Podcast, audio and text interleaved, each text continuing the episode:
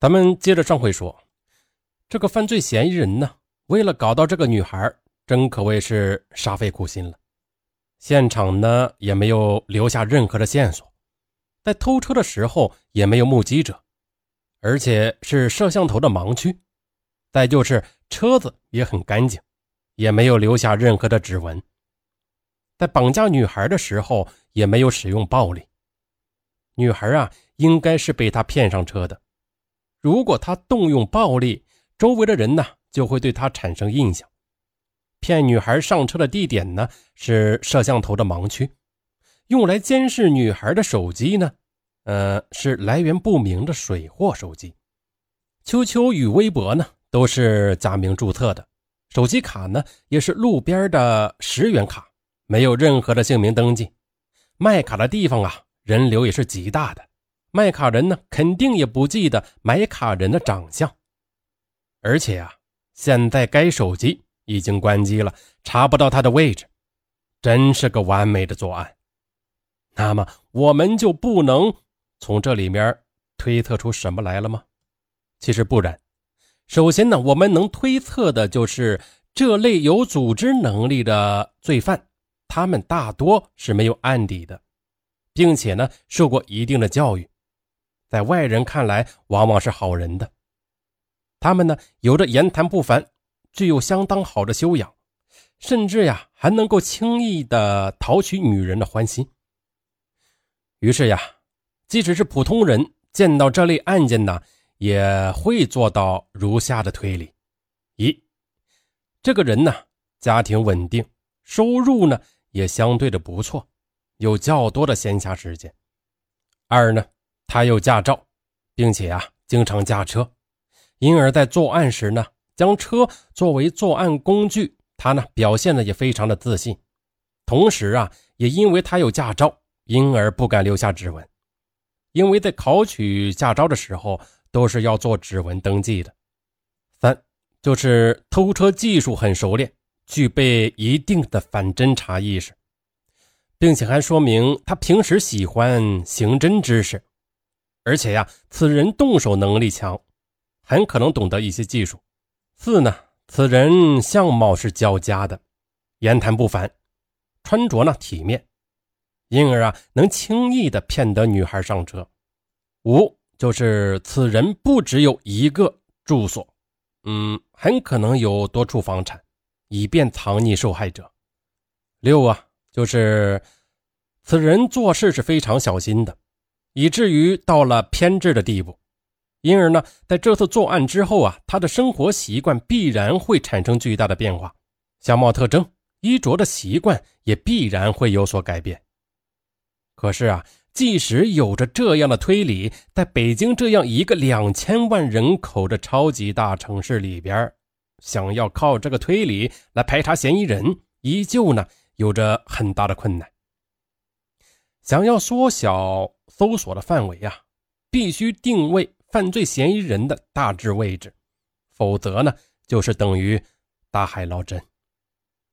这时候啊，一个精通技术的警员，他想到了一个巧妙的办法。这个技术人员想到的办法就是找某某腾，哈哈，那用过 QQ 的都知道他是谁了吧？那到了这家公司后。他们通过技术手段，这个案子呢尚未审理完结啊。有什么技术呢？我不能告诉你们。对，我不告诉你们。其实我也不知道。总之啊，就是这么一种技术手段吧。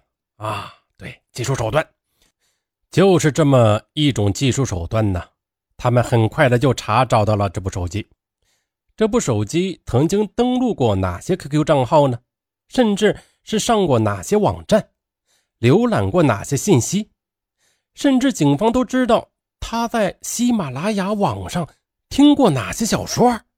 哼，不知听过上文说答案了没有？那不熟悉网络的人可能会说这不太可能吧？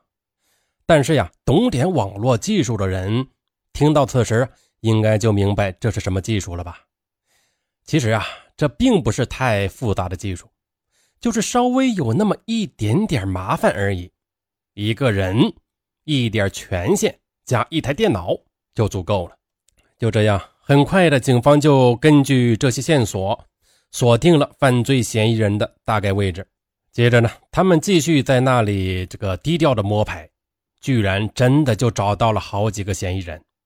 之所以找到好几个呢，是因为那个住宅区是比较高档的，他们都符合前面的推断：一呢有驾照，并且经常开车，驾驶技术也很熟练；二呢相貌好，有吸引力；三呢就是收入稳定，并且有足够的空闲时间；四。有多处的房产，于是呢，警方便对他们几个人进行了侦查，最后发现其中一个人的作案嫌疑是最大的，因为呢，他最近改变了一贯的发型，不再穿以前总穿的服装了，车上呢也贴了新的贴膜，而他做的这些改变的时间刚好就是这个女孩失踪之后，同时。他还是法拉利的车迷，精通汽车维修知识。在对嫌疑人跟踪调查的期间，发现他每天晚上都要前往一户民宅。警方呢，在他离开之后，对民宅进行了搜索，终于发现了被囚禁在密室中的失踪女孩。随即呢，警方对嫌疑人进行了逮捕。于是呀，这个在外人看来非常和善。富于魅力的高富帅就成为了阶下之囚了，而那个每天不停的，呃，拍照发微博给自己定位的寂寞女孩呢，也终于逃脱，避免了血光之灾。至于这个女孩为什么会被男人轻易的骗到车上呢？我只说这么一件事这男人偷的车是法拉利，而且呀，这个男人身高一米八零左右，长得。非常的帅，具体细节你们就自己去想象吧。那如果是听友呢，你会被骗上车吗？在此呢，我呀特别奉劝那些女孩子们，嗯，至于天天幻想着高富帅开着名车与你相遇这样的事儿，就别想了。呃，这些事儿啊，咱们呢可以自己去偷偷的幻想一下了啊。不要渴望出现在现实当中，好吧？如果有人真的按照你的幻想去做了，相信我，那不是你的梦想成真了，而恰恰是噩梦的开始。有的人呢，可能不理解，这样一个高富帅去哪里不能搞到个漂亮女孩回家呢？就是天天约炮也能满足自己的欲望吧？但是他又何必非要冒着进去的危险，把这样一个不知道自重的女孩弄回家呢？答案很简单，各位听友想到了吗？答案就是寻求刺激。当一件事很容易就能做到的时候啊，大部分人呢就会失去对这件事的兴趣了。而且呢，自愿献身的女孩。与被囚禁的女孩，他们在遭受蹂躏的时候啊，表情与反应都是不同的。只有后者才能满足心理变态者的需求，而前者呢，对于这样的一个高富帅来讲，可能已经是索然无味了。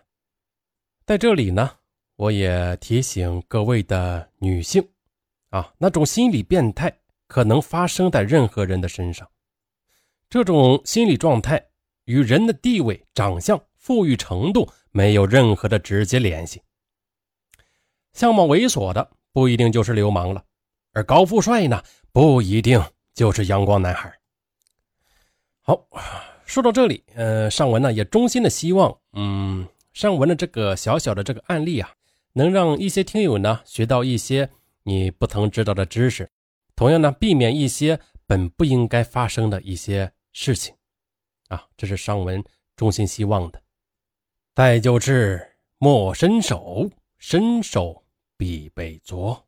各位听友，别忘了点赞、留言、加订阅哦。咱们下集不见不散。